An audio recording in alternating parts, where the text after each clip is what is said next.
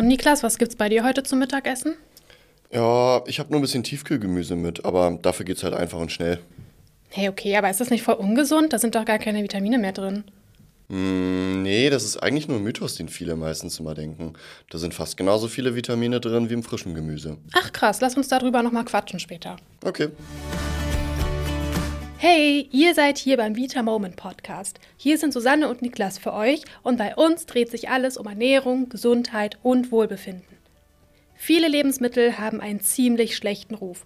Sie werden als ungesund oder kalorienreich abgestempelt und viele Menschen meiden sie in ihrer Ernährung. Die Wahrheit ist aber, dass einige dieser Lebensmittel gar nicht so schlecht sind wie ihr Ruf. Im Gegenteil, manche werden ziemlich unterschätzt und können sogar überraschende gesundheitliche Vorteile bieten. Wir stellen euch heute fünf Lebensmittel vor, die viel gesünder sein können, als du immer dachtest. Wir wünschen euch ganz viel Freude beim Zuhören.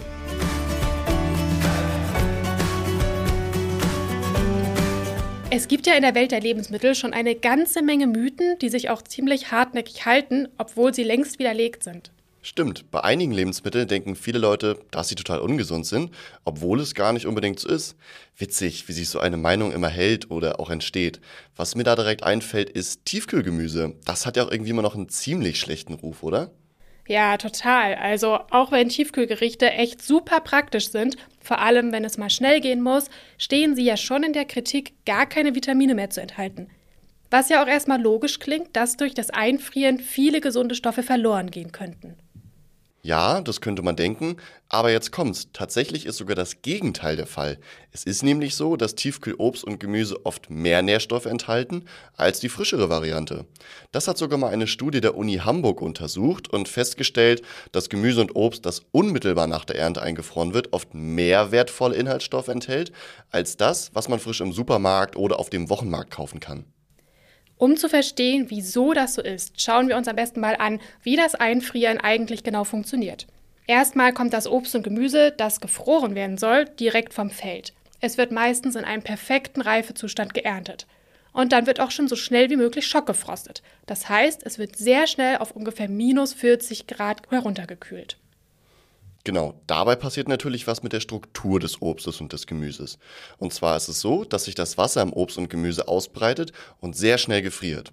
In den Zellzwischenräumen bilden sich dann ganz kleine Eiskristalle, die sind so klein und fein, dass die Struktur der Zellen nicht zerstört wird.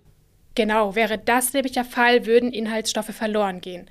Durch das Schockfrosten bleiben diese Inhaltsstoffe aber enthalten. Wo sich das besonders stark zeigt, ist bei Vitamin C. Vitamin C ist ja eigentlich ein sehr empfindliches Vitamin und es wird sehr schnell zerstört, wenn es Sauerstoff, Licht oder hohen Temperaturen ausgesetzt ist. Wenn man Vitamin C-haltiges Gemüse eine Woche bei Raumtemperatur lagert, wären danach nur noch etwa 36 Prozent des ursprünglichen Vitamin Cs enthalten.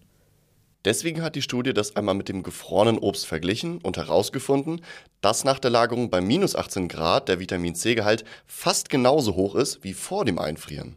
Das ist echt eine super Sache, weil das heißt, ihr könnt besonders im Winter, wenn das Angebot an regionalem Obst und Gemüse eher mau ist, Tiefkühlvarianten kaufen, ohne auf die wichtigen Vitamine darin verzichten zu müssen. Jetzt haben wir ja die ganze Zeit nur über Obst und Gemüse geredet, aber auch generell hat sich ja bei den Tiefkühlgerichten viel getan in den letzten Jahren. Oh ja, da hast du recht. In den letzten Jahren ist das Angebot an gesunden Tiefkühlprodukten enorm gewachsen. Und es gibt mittlerweile auch eine ganze Menge davon, die sich wunderbar mit einer gesunden Ernährung vereinbaren lassen. Ich bin ja ein kleiner Fan, was Tiefkühlgerichte angeht und dafür zugegeben auch recht bekannt unter unseren Kollegen. Gerade in der Mittagspause haben mir Tiefkühlgerichte schon öfter mal das Leben gerettet und tun es, um ehrlich zu sein, auch immer noch. Viele schmecken einfach richtig lecker, das Gemüse ist noch knackig und es geht einfach super schnell in der Mittagspause. Allerdings gibt es da auch sehr große Unterschiede zwischen den Produkten. Passt da bitte ganz genau auf und schaut im Zweifel immer noch mal auf die Zutatenliste. Gerade was Fette, Kohlenhydrate, Zucker und Zusatzstoffe angeht, solltet ihr vorsichtig sein. Vielleicht können wir noch einmal dazu sagen, dass Tiefkühlware sich grundsätzlich in zwei Kategorien einteilen lässt. Zum einen haben wir unverarbeitete Mischung, also einfach gefrorenes Obst oder Gemüse und nichts anderes dazu. Die andere Kategorie sind Fertiggerichte, die meist gewürzt sind, eine Soße dabei haben und vielleicht auch Eiweiß- oder Kohlenhydratbeilagen. Genau, und wenn wir jetzt von gesunden Gerichten sprechen, meinen wir natürlich nichts, was paniert ist oder in einer dicken Buttersoße schwimmt. Schaut hier immer, dass keine ungesunden Fette wie Palmöl oder gehärtete Fette enthalten sind. Oliven- oder Rapsöl sind hier immer die gesündere Wahl. Am besten sollte die Mischung auch keinen zugesetzten Zucker und auch keine Geschmacks-, Konservierungs- und Aromastoffe enthalten. Genau, also können wir schon mal festhalten, der Mythos, dass Tiefkühlprodukte grundsätzlich ungesund sind, stimmt so erstmal nicht. Wenn wir darauf achten, was wir kaufen, können die echt eine praktische und auch gesunde Lösung sein.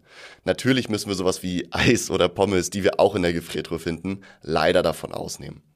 Was ja auch immer so ein Klassiker bei den Ernährungsmythen auch noch ist, ist die Sache mit den Eiern und dem bösen Cholesterin. Oh ja, ich glaube, das ist so einer der Mythen, der sich am hartnäckigsten hält. Lange Zeit hieß es ja, dass Eier den Cholesterinspiegel erhöhen und dem Herz-Kreislauf-System schaden. Was dabei aber immer vergessen wird, ist, dass Eier auch voller wichtiger Nährstoffe stecken. Zum einen enthalten sie natürlich richtig viel Eiweiß, aber auch viele wertvolle Nährstoffe und Vitamine, wie zum Beispiel Omega-3-Fettsäuren, Calcium, Eisen, Zink, Phosphor, Kalium, Selen und die Vitamine A, E und D. Aber wie genau ist das jetzt mit dem Cholesterin, Susanne? Können wir das einfach ignorieren? Hm, also erstmal kann man sagen, dass der Mythos, dass Eier aufgrund ihres Cholesteringehaltes schädlich sind, längst überholt ist. Man muss dazu sagen, ja, in Eiern steckt tatsächlich einiges an Cholesterin, genauer gesagt je nach Eigröße um die 300 Milligramm Cholesterin pro Ei. Allerdings sagt auch die Deutsche Herzstiftung, dass so ein Ei jetzt nicht für den Cholesterinspiegel im Blut ausschlaggebend ist.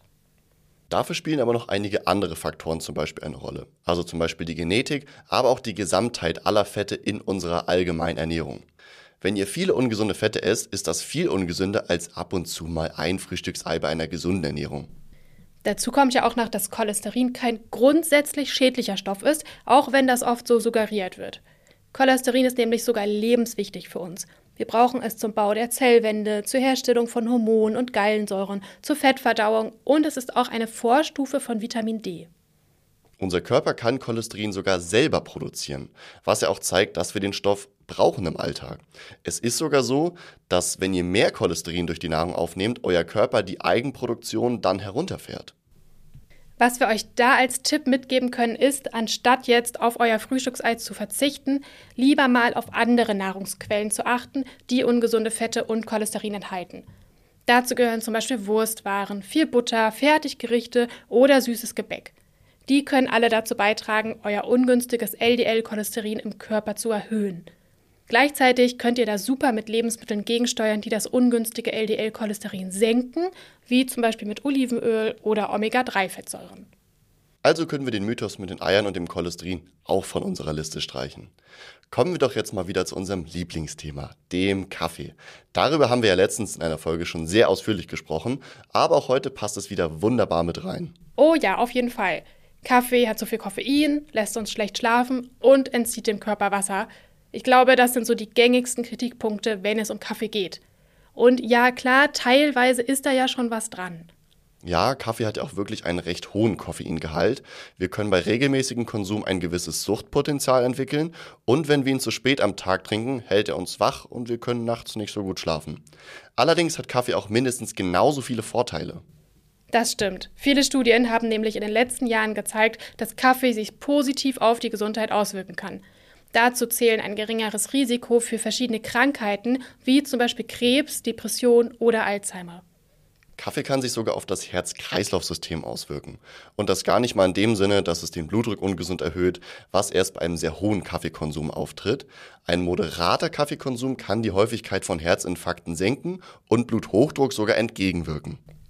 Der Grund dafür sind die vielen bioaktiven Substanzen, die sich im Kaffee befinden.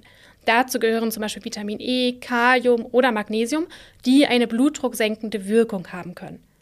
Außerdem haben wir im Kaffee auch antioxidative Verbindungen wie pflanzliche Polyphenole, die gefäßerweiternde und blutdrucksenkende Eigenschaften haben. Studien zeigen, dass diese positiven Effekte bei etwa drei bis vier Tassen Kaffee pro Tag auftreten. Was man aber dazu sagen muss, dass das natürlich für jeden Menschen auch ein bisschen individuell ist und manche vertragen halt mehr Kaffee als andere und einigen bekommt Kaffee vielleicht auch einfach gar nicht. Genau, deswegen kann man das jetzt auch nicht auf jeden von uns so übertragen, aber prinzipiell kann Kaffee schon Bestandteil einer gesunden Ernährung sein. Lass uns jetzt mal ein bisschen mehr in die süße Richtung schauen. Was isst du eigentlich am liebsten im Kino? Hm, also ich gehe nicht so oft ins Kino, aber wenn, dann gönne ich mir ehrlich gesagt schon gerne mal was Ungesünderes. So Nachos oder süßes Popcorn nehme ich schon gerne. Ja, ich finde, das gehört ja auch schon ein bisschen dazu, wenn man denn mal ins Kino geht. Aber dass das zuckerreiche, fettige Kinopopcorn nicht unbedingt gesund ist, dürfte jedem klar sein. Allerdings, wenn wir uns Popcorn mal anschauen, ist es ja grundsätzlich erstmal nur Mais. Und daraus lässt sich auch Popcorn herstellen, ohne dass man irgendwas dazugeben muss. Weil prinzipiell braucht ihr für die Herstellung ja nur Mais und Hitze, damit die Körner ploppen. Kleiner Funfact dazu: Es gibt tatsächlich nur eine einzige Sorte Mais, die sich überhaupt dazu eignet, und das ist der Puffmais. Und ja, den könnt ihr ganz einfach im Supermarkt kaufen und daraus ziemlich einfach und wesentlich gesünder euer eigenes Popcorn herstellen. Aber was macht Popcorn dann eigentlich so gesund oder zumindest gesünder als andere Snacks? Also zum einen haben wir Mais einen sehr hohen Ballaststoffgehalt, da wir ja das volle Korn benutzen. Studien zufolge soll der Mais aber auch ziemlich reich an Antioxidantien sein, also zellschützenden Stoffen. Dazu kommen auch noch einige wichtige Vitamine und Mineralstoffe wie B-Vitamine oder Kalium. Ja, das klingt definitiv besser als pure Zucker- und Fettmassen. Und durch den hohen Ballaststoffgehalt macht Popcorn auch ganz gut satt. Das alles bezieht sich natürlich nur darauf, wenn ihr das Popcorn selbst macht und auf hohe Mengen an Zucker und Fett verzichtet. Und wenn ihr das Popcorn natürlich auch nur in Maßen genießt. Der Mais hat nämlich auch einen hohen Kohlenhydratgehalt, da die Körner zum Großteil aus Stärke bestehen. Ach so, und was wir mit selber machen, auch nicht meinen, ist das Mikrowellenpopcorn, das ihr ja zum Beispiel im Supermarkt kaufen könnt. Das enthält nämlich in vielen Fällen neben viel Zucker auch künstliche Zusatzstoffe und gehärtete Fette. Außerdem wird da auch oft das Butteraroma Diacetyl zugesetzt, das im Verdacht steht, zum Beispiel Lungenkrankheiten auszulösen. Also gar nicht gut. Aber Niklas, wie lautet denn jetzt dein Geheimrezept, wenn du dein Popcorn selber machst? Also, naja, ich glaube, so geheim ist das jetzt gar nicht, aber ich verrate es euch natürlich trotzdem sehr, sehr gerne. Ihr nehmt am besten einfach einen großen Topf und macht da einige Tropfen Öl rein, was man gut hoch erhitzen kann. Da eignen sich zum Beispiel sehr gut Raps- oder Kokosöl. Dann gebt ihr ganz einfach den reinen Mais in den Topf, so ungefähr, dass der Boden leicht bedeckt ist. Und ja, dann erhitzt ihr das Ganze, bis das erste Korn anfängt zu ploppen.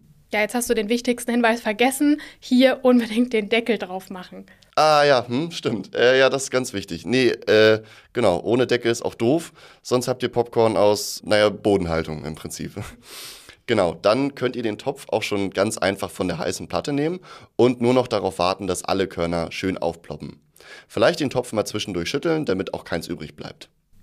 Alternativ, wenn ihr ganz auf Fett verzichten wollt, dann könnt ihr das Ganze natürlich auch in einem Heißluftgerät zubereiten.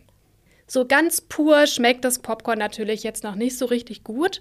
Wer es süß mag, kann es ganz leicht zuckern oder auch gerne eine zuckerfreie Variante probieren. Hier eignet sich beispielsweise Erythrit super.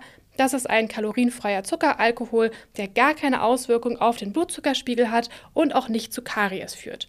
Wenn ihr das mal ausprobieren wollt, dann findet ihr das Erythrit auch bei unserem Shop unter vitamoment.de. Viele mögen ja auch sehr gerne herzhaftes Popcorn. Ihr könnt es natürlich auch leicht salzen oder mal ganz neue Kreationen testen. Vielleicht habt ihr Lust, euer Popcorn ganz neu zu erfinden, zum Beispiel mit Chili oder verschiedenen Kräutern. Da könnt ihr richtig kreativ werden. Oh, ich habe da direkt jetzt so ein Rosmarin-Popcorn im Kopf. Ich glaube, das muss ich auch unbedingt demnächst mal ausprobieren. Ein Punkt haben wir jetzt noch auf der Liste, wobei ich denke, dass viele von euch sicher Bescheid wissen, wo der Unterschied zwischen gesunder und ungesunder Schokolade liegt.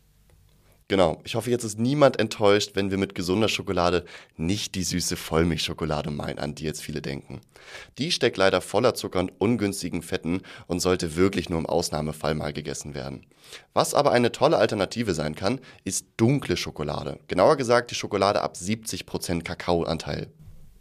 Ich kann immer ganz gut verstehen, wenn jetzt jemand sagt, dass dunkle Schokolade ja nicht so richtig eine Süßigkeit ist, weil je mehr Kakao drin ist, desto weniger Zucker haben wir automatisch und desto bitterer ist die Schokolade dann auch. Genau das hat aber für eure Gesundheit Vorteile. Für den bitteren Geschmack sind nämlich Pflanzenstoffe verantwortlich, die sogenannten Polyphenole. Die haben ein stark antioxidatives Potenzial und können unsere Körperzellen vor Schäden bewahren und sie sollen sich auch positiv auf das Herz-Kreislauf-System auswirken können. Daneben haben wir in dunkler Schokolade auch Mineralien und Spurenelemente, wie zum Beispiel Eisen, Magnesium, Kalium, Phosphor und Zink. Was auch noch dazu kommt, ist, dass sich dunkle Schokolade positiv auf unsere Stimmung auswirken kann. Laut Studien könnte es nämlich sein, dass bestimmte enthaltene Stoffe einen Einfluss auf unsere Gehirnfunktion haben. Sie könnten die Durchblutung fördern und mit den Glückshormonen Serotonin und Dopamin interagieren. Vielleicht versucht ihr das einfach mal, wenn ihr das nächste Mal in schlechter Stimmung seid und Lust auf was Süßes habt.